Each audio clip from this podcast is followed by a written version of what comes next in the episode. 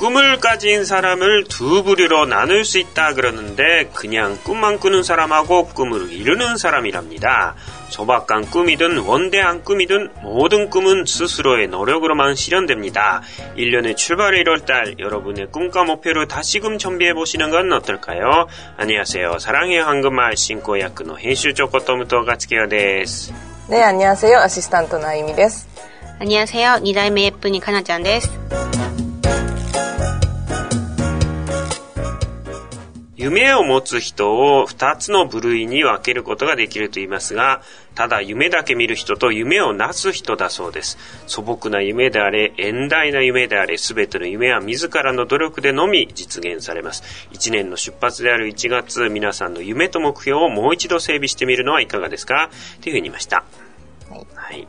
ということで、あの、この間、長男にちょっと公園で行ってきたんだけど、ホドカジャをお土産でもらったんだよね。ホドカジャ知ってますかなちゃん？はい、好きです。韓国でほとんど唯一の地域メーカーみたいな感じだけど、ホドゥ、くるみをあんことともに、くるみ型のパンに入れたものがホドカジャーなわけだよね。長男がなんで本場ってことになってるかっていうと、本来、長南市の関東ンというところが、くるみの産地なんだよね。で、そもそも中国から最初にくるみが伝わってきた場所であるらしいんだけど、そこで取れるくるみを豊富に入れたものが元祖ホトカジャーなわけだよね。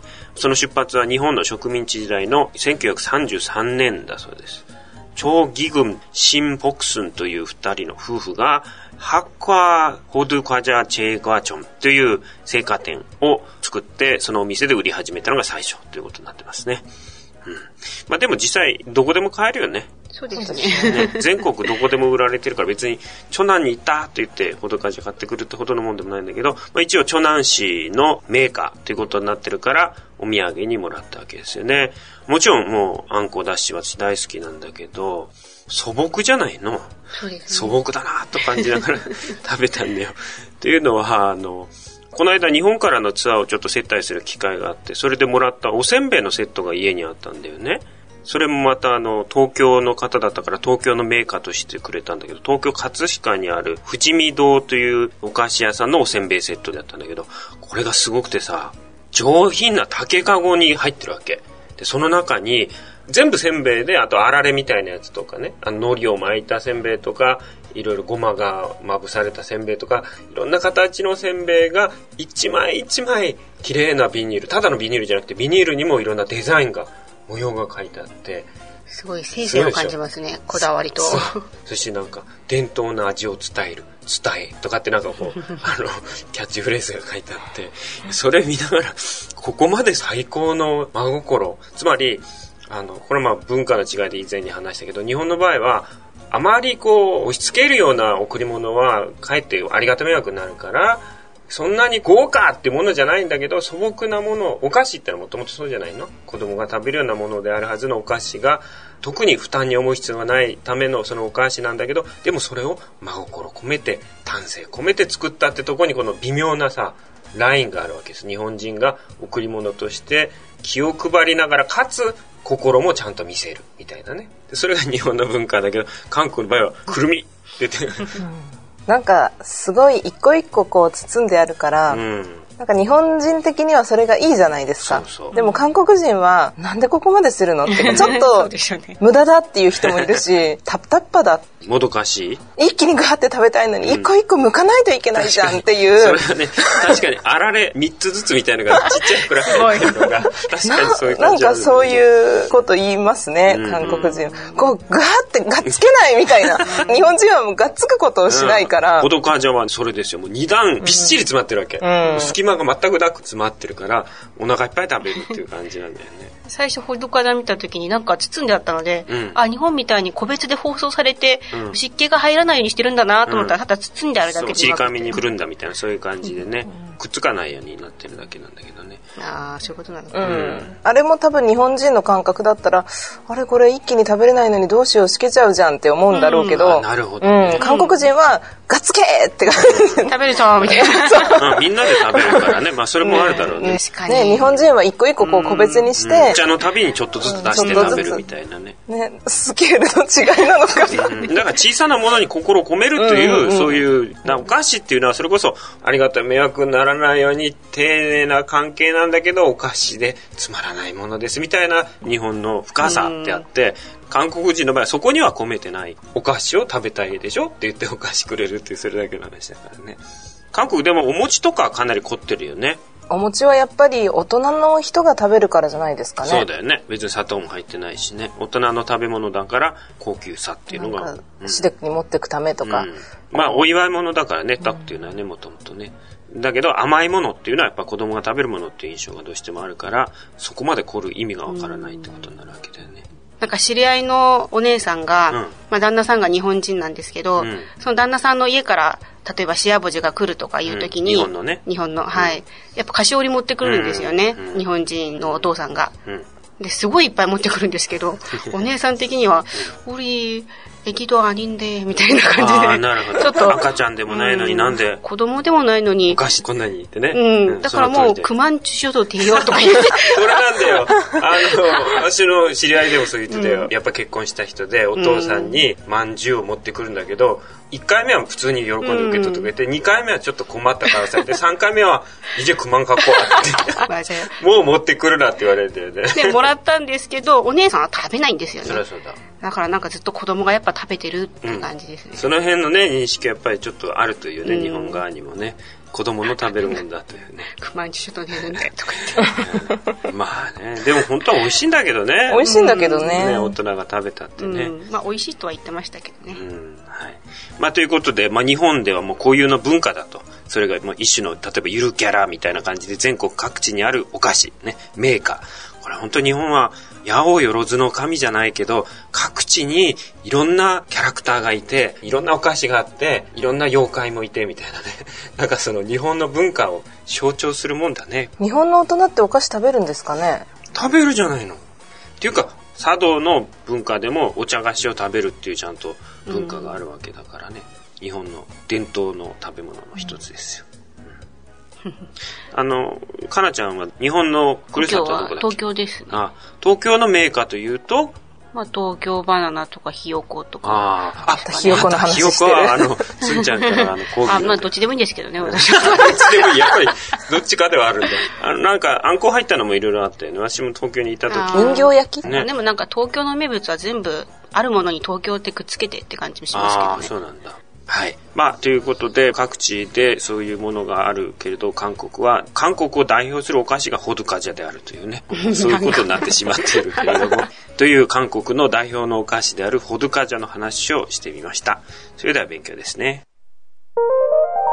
오늘의한국말はい、じゃあ、かなちゃん復習の時間です。はい。講座を解約したいんですけど。계좌를해제하고싶은데요 해제じゃないんだ 会に止めるって書くの。平地そうだね。계좌를해지하고싶은데요はい。解約理由をお願いできますかお客様。해지사유를말씀해주시겠어요손님고객님そうだね。日本に帰ろうと思うんですけど。일본에돌아가려고합니다うん、일본에じゃなくて日本の方にって意味ね。일본으로돌아가려고합니다はい。で、応用問題として、講座を開きたいんですけど。계좌를 어, 만들고 싶어 요. 난다지 계좌 를. 음. 자, 解説したいんですけど、言ってみて。개설하고 싶은데 요? そうだね。근 데, 고유고使った場合,漢字고じゃなくて고유고使った場合は,투고 싶은데 요. 음. 네, 계좌를 투고 싶은데 요. ですね。はい、じゃあ今日もディクテーションの時間ですね。リスナーの皆さんも紙と鉛筆を用意して挑戦してみてください。かなこちゃんが留学を終えて日本に帰国する帰国編ですね。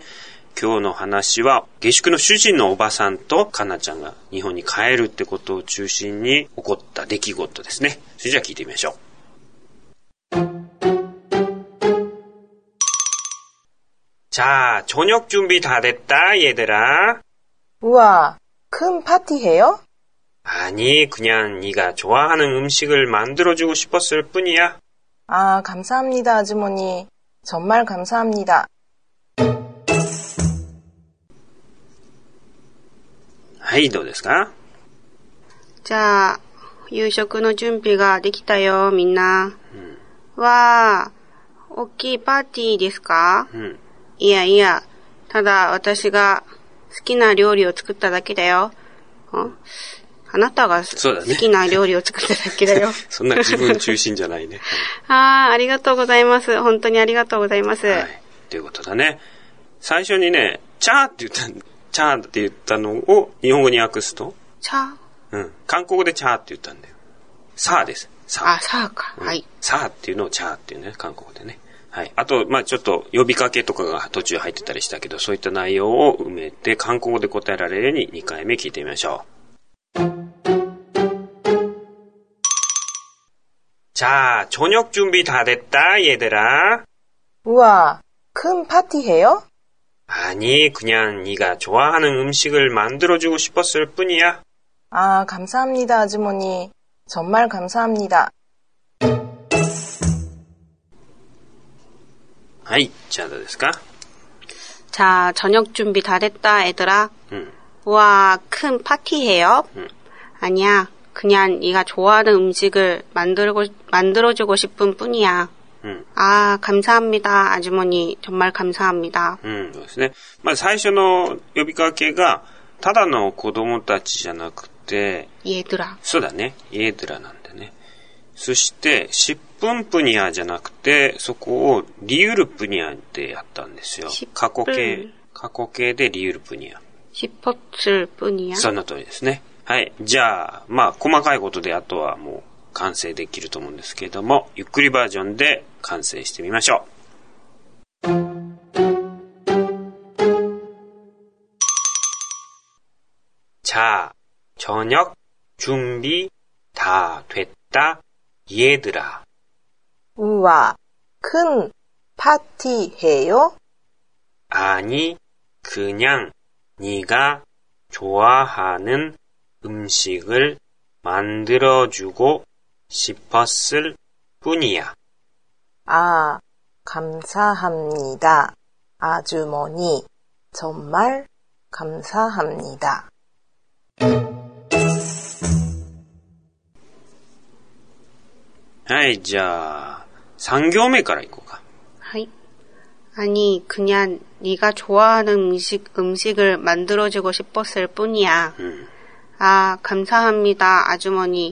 정말감사합니다はい、ということですね。あにと、しっぽする分野ってことですね。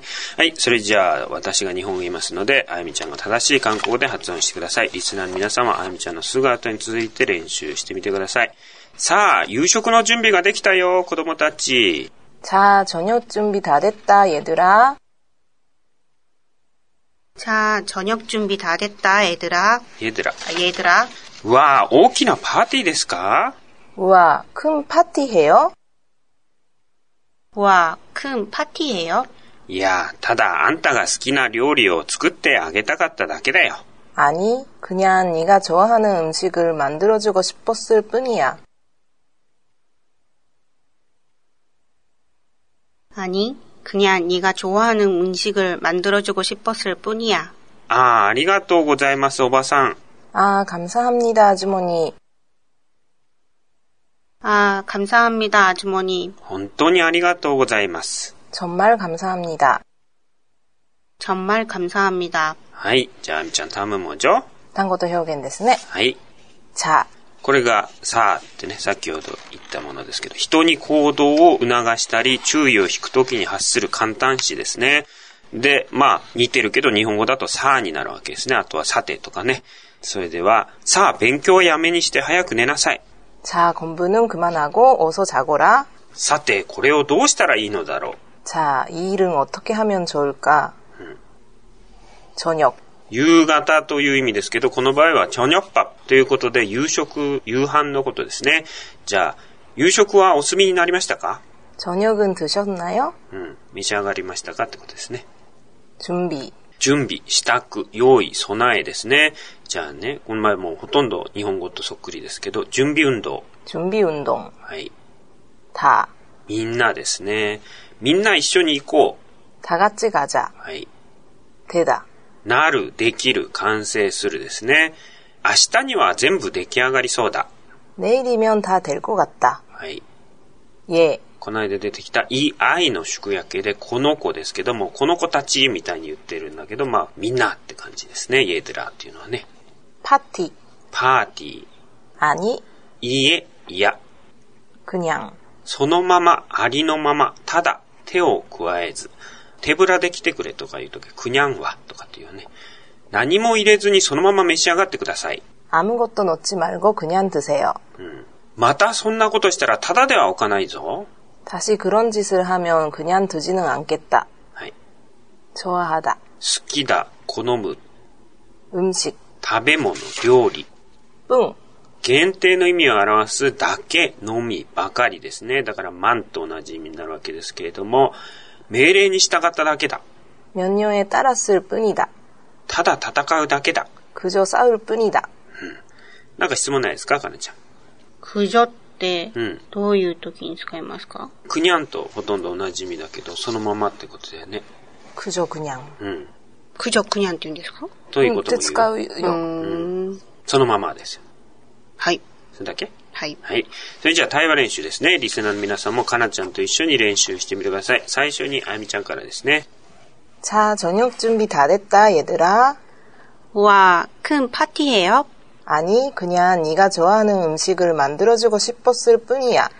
아, 감사합니다, 아주머니. 정말 감사합니다. 아, 이제 곧다시지 가나짱까라.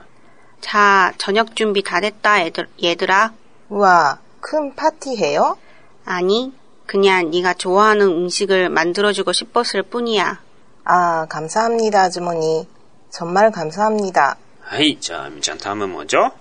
ゃんターム文字。 하이, 문계練習ですね。はい。実際の場面で自然に出てくるように表現になれるための練習ですね。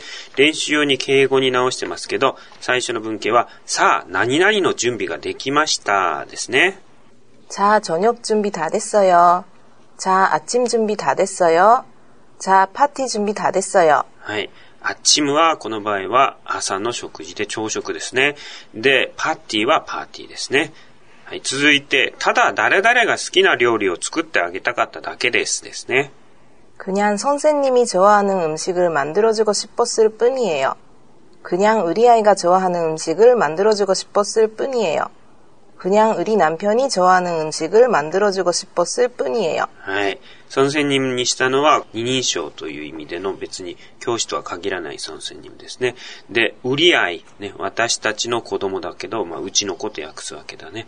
で、売り南ンというのはうちの旦那なわけだけど、まあ、韓国人こういうふうに売り売りとくっつけながら愛情を示すわけだね。はい。それでは、 練習してみましょう。最初にあやみちゃんが基本形を言って、その後で単語を言いますので、リスナーの皆さんはその単語を入れて作文して言ってみてください。 자, 저녁 준비 다 됐어요. はい、練習してみましょ 저녁, 자, 저녁 준비 다 됐어요. 아침, 자, 아침 준비 다 됐어요. 파티, 자, 파티 준비 다 됐어요. う。はい、じゃあ続いて。 그냥 선생님이 좋아하는 음식을 만들어주고 싶었을 뿐이에요. はい、練習しましょう。 선생님, 그냥 선생님이 좋아하는 음식을 만들어주고 싶었을 뿐이에요. 우리 아이, 그냥 우리 아이가 좋아하는 음식을 만들어주고 싶었을 뿐이에요. 우리 남편, 그냥 우리 남편이 좋아하는 음식을 만들어주고 싶었을 뿐이에요. はい、じゃあ、かなちゃんも後の文型で一つなんか作ってみて。 하이. 그냥 우리 엄마가 좋아하는 음식을 만들어주고 싶었을 뿐이에요. うん、表乳だね。はい。それでは、お便り質問コーナー。 お便り質問コーナーですね。最初のお便りは、えー久しぶりにオラボニさんですけれども、ちょっと長いんだけど面白いので、あやみちゃんの方から読んでもらいましょうはい、愛知県にお住まいのオラボニさんです。こんにちは、オラボニです。楽しい放送をありがとうございます。先日、ニュースで日本のマウルバスの運転手数人が終点の4つほど手前のコンビニで弁当などを買って、そこで U ターンをして車庫に戻るということを常にやっていたと報じていましたが、それで韓国のバスのことを思い出しました。私は1992年頃から車の運転はしていましたが、車よりバスで出かけるのが好きでした。手のひらサイズの路線ハンドブックなども持っていました。今もあるのでしょうか今も同じと思いますが、当時はバスは市民の足でとても便利でした。しかし日本人なら驚くことも多かったです。停留所で降りてタバコを買いに行く運転ア女子、運転しながらタバコを吸うア女子、バスには普通、カーステレオが備わっていて自分の好きなテープでポンチャクを流すア女子、クラシックを流すア女子、ニュースばかりを流すア女子など面白かったです。ポンチャクア女子に当たった時は嬉しかったものです。オーマイ DJ 日本タイトルアンニョン UFO という映画をご存知ですか？バスの運転手とイ・ユンジュさんのラブコメディです。これも毎日録音した自作の DJ テープをバスで流すという映画でした。日本のように規則で縛られているより、少々ルーズな韓国の方が人間味があって良い感じがするのは私ぐらいでしょうか。本来停留所案内を放送しなければならないのに、無視して流さない運転が女子も多かったものです。道が混んでいると、規定の路線から外れて走るのも当たり前で赤信号は必ずと言っていいほど無視していました。すごいそして地下鉄同様バスの中で物品、靴下などを売る人、立っていると必ずカバンや荷物を膝の上に持ってくれる人、私には必ずと言ってよいほど席を譲ってくれる人など、バスの中で韓国を感じることが多かったです。最近の年に1、2度の訪韓では、時間的に余裕がないので、バスを味わう余裕がないのですが、今のバスの事情はさていかがでしょうか？一度乗ってみたいものですね。はい、どうもありがとうございます。いやー、懐かしいね。この92年頃っていうのは私が来たばかりの頃だけれども、まさにこの当時バスこうだったんだよね。ところで日本に回るバスってあるんですか？狭い路線バスのことだろうね。そのある区画バスとか、地域バスとか、そういう感じの意味だろうけどね。うん。まあ、あの、韓国もバスはまさに市民の足という感じだけど、それこそ地下鉄なんかが整備されたのは最近であって、昔はバスじゃなきゃいけないところが多かったわけだよね。だからもう、バスにぎゅうぎゅう詰めになって、出かけるみたいなシーンが昔を描く映画で必ず出てくるじゃないの？あの、車掌さんが無理やり詰め込んで、中でぎゅうぎゅう詰めになるみたいなのあるけど、ああいう風にして乗ってたもんだよね。このオラボニさん、最近のバスに乗ったらショック受けるかもしれないですね。そうだね。何もないもんね。今厳しくなりましたね。そうだよ。それこそ、今は全部カメラで録画されてて、運転手と客のやりとりとかとも全部記録されてるわけですよ。うんで、案内放送なんて流さないと通告されたら。そう。各入り口には不満を申告する連絡場所が書いてあって、このバスは運転手は誰々ですみたいなことまで書いてるから、すぐに申告されちゃって、まさかその路線の案内を流さないなんてことはなくなりましたよね。まあ私も昔の思い出はいっぱいあるけど、それこそあの、賛美歌をかけるバスっていうのが私はびっくりだったね。いきなりもう、教会みたいな感じ。牧師の説教を流すっていうバスもあったよ。まあラジオぐらいは今もかけてますけど。あ、そう。うん、ラジオは流して、うん、で、その停留所の案内は必ず流す。もちろんね。うん。うん、あと、やっぱり降りて物買いに行くのはなくなったでしょ？たまにトイレに行く人いますけど、ね、トイレはね、まああり得るのかもしれない、うん。とにかく言い訳できないことはできないと思うよね、今やね。残念だな、そういう確かに少々ルーズな韓国という意味では、それこそ人間味があってよかった面もあったんだけどね。ただまあ、安全に気をつけないっていうのは問題だったよね。ちょっとあの、扉が開いた時にまだ少し動いてるみたいな時に、うん、あの、私としては中にいるからキューッとこのスピードが落ちれば止まったと思ってドアがガラッと開いたら降り出すわけじゃん。そして空中を自分がすごい速度で移動してるってその瞬間気づくんだよ。怖い。そしてうまく着地しなきゃならないみたいなね。まあそういう事故もありましたよね。うん、そういう事故はあるよ。まあみんなもちろんバスはかなり名人になってね、乗り降りとか、あと、足腰が強くなるね、韓国のバスは。立ってるの大変だから。立ってるのすごい大変。うん、昔あの日本から来た観光客を一緒に乗せてバスに乗った時に、バスが走り出した途端にもう阿鼻教官、キャーとか言って、中でもうバタバタあの 日本人が倒れたり、釣り革に回ってくるくる回ったり、おじさんの膝に座っちゃったりみたいなことが起こったもんね。そういうバスに慣れてる 我々としては、やっぱ足腰が鍛えられちゃうっていうかね。だって日本のバスゆっくりだもん。揺れまーすとか言って。曲がりまーすみたいな。日本のバスの中で立っちゃって注意されたって人がいたよね。韓国のバスに慣れてると、停留所が近くなってくると、入り口に立って準備しなきゃならないから、立ってて、動いてる時は立ち上がらないでくださいって。みんな座ってから動きますもんね。運転手さんから注意された。それもだって韓国は降りる時に降りないとさっさとドア閉められて行っちゃうから、ね、もう準備してないと。すばしっこさが必要な。で、降りれなかったら、結構昔って途中でも降ろしてくれたじゃないですか、そうそう。それはだってバスの運転手の責任だって今はダメなんですよ、あ、そうなんだ。今は途中で降りるのもダメだし、なんかその停留所じゃないところで昔はコンコンって叩いたら乗せてくれたんだけど、私すごいやりましたよ。信号の前でガーって走ってて、コンコンってやって、乗せてくれたんだけど、今はダメだダメだって言うんですよ。全部撮られてるから、CCTV で。ダメだダメだって、おじさんは乗せてあげたいんだけど、自分の立場があるから、ごめんねって感じで、ダメダメみたいな。情を施したくても、それが違反になっちゃうからダメだっていうわけ。なんか悲しいね。そうなんです。規則が厳しくなったので。で、あの、売りに来るのもダメだよね。売ってる時点で、はい、乗っちゃダメみたいな。そうだね。昔はそれこそあの、バスの入り口に立って揺られながら事情とかを説明して、こんな大変な暮らしをしてるんです。思えば私もこのような事件がとかなんか言って、みんな同情して買ってくれたりするっていうのがあったもんだよね。募金とかも。うん、今なくなったね。今はもう断りますよね。うん、おじさんが。うん、はい。まあ、ポンチャクは良かったよ、私は。ポンチャクって何ですか？ポンチャク、ポンチャク、ポンチャク、ポンチャクっていう。演歌？ノリのいいやつをポンチャクって言うわけですよ。だから、一種のテクノ風の演歌みたいな、そういう感じ。それがなくなってきたよね。うん、そんなことする人いません、最近。みんななんか大体ラジオだよね。ラジオ流してる。踊り出せるような音楽だから、バスが揺れれば揺れるほどノリに乗ってる感じで、ジェットコースターみたいな、そういう 娯楽になってますね。イメージになったもんだよ。ポンチャクア女子に当たった時はね。ということですね。まあ残念ながら今バスに乗られても寂しいと感じられるだけだと思います。特にカバンを持ってくれたり、その荷物を持ってあげるよみたいなこの情のやりとりがもうなくなって久しいのでね。うん、ないですね。席譲るのはありますけどね。うん、ねはい。ということですね。それじゃあ続くお便りを私の方から読んでみたいと思います。静岡県在住の清水あじょしさんですね。韓国が大好きで韓国の文化のことを学ぶために放送を聞かせていただいています。50代のアジョシです。韓国語には母音が多いため、より原音に近い英語の表記ができるのかなと思っていますが、でも実際それをカタカナに直すと大変なことになるという表記が多いですよね。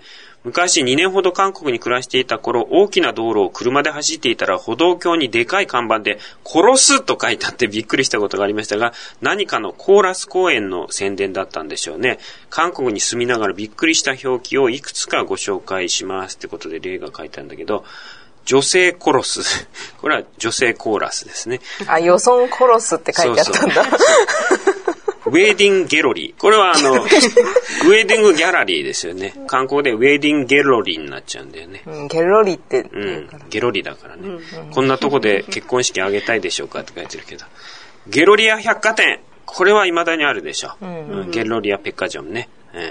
えーあとは、ゲロッパー。これね、車なんだよ。ジープ系の車で、ギャロップっていう、馬の駆け足のことをギャロップって言うけど、その馬のように走るっていうことが言いたかったんだろうけど、ギャロッパーが韓国語ではゲロッパーになっちゃうので、なんか汚い、ちょっとカエルみたいに飛び跳ねそうな感じになるわけだよね。そしてこれだよ。私もこれ知ってるけど、オクソトマトソース。かけたくありませんと書いてますね。OXO っていうメーカーなんですよ。で、オクソっていうメーカーで、そこがトマトケチャップとか出してるオクソトマトソースね。あと、お便所ですね。うん、これ最近お便所スはあったけどね、うん、98年にお便所っていう映画があったんですよ。これはアメリカ映画で復讐者たちという意味で The Avengers のことですよね。をつけたってね。はい。ということですけど、まあこういうのはね、結構あるでしょ。つまり、韓国なりに原音を活かした表記にしてるんだけど、それまた日本語的にカタカナに直すとわけわかんなくなっちゃうっていう。私がね、いつも本当にわかんなかったのが、マンモスですよね。マンモスを、もちろんマンモスと書く、日本から来た表記もあるんだけど、普通にメモスっていうその英語の表記から来たのが、メモドって言うんだよ。メモドってなんだと思ってたんだ、最初。知らないね。メモドうん、メモドっていうのがマンモスのこと。マンモスってあの、マンモスみたいな。古代の、そう。マンモスのことを韓国ではメモドメモドっていうふうに表記するし、言うんだよ。あとは、あの、有名なとこではマッカーサーですよ。マッカーサー元帥のマッカーサーを韓国ではメガドーですね。メガド。わからない。ね。あともう、イギリスのサッチャー首相はテチョ。かわいい。テチョって何よ？テチョってね、まあもちろんテチョなわけだから、th を t にしてしまうってことで、テチョっていうわけですね。はい。まあ、こういうので結構笑えるっていうのが多いんだけど、かといって笑えるんだってことを韓国人に言ったとしても逆に我々の方が笑えるカタカナ語は多いので言わない方がいいと思いますね。一番韓国人に笑われるのがマクドナルドですけど、マクドナルドっていうのかとか言ってね。何それ。まあでもこれ世界中から笑われてるのがこれマクドナルドなんだけどね。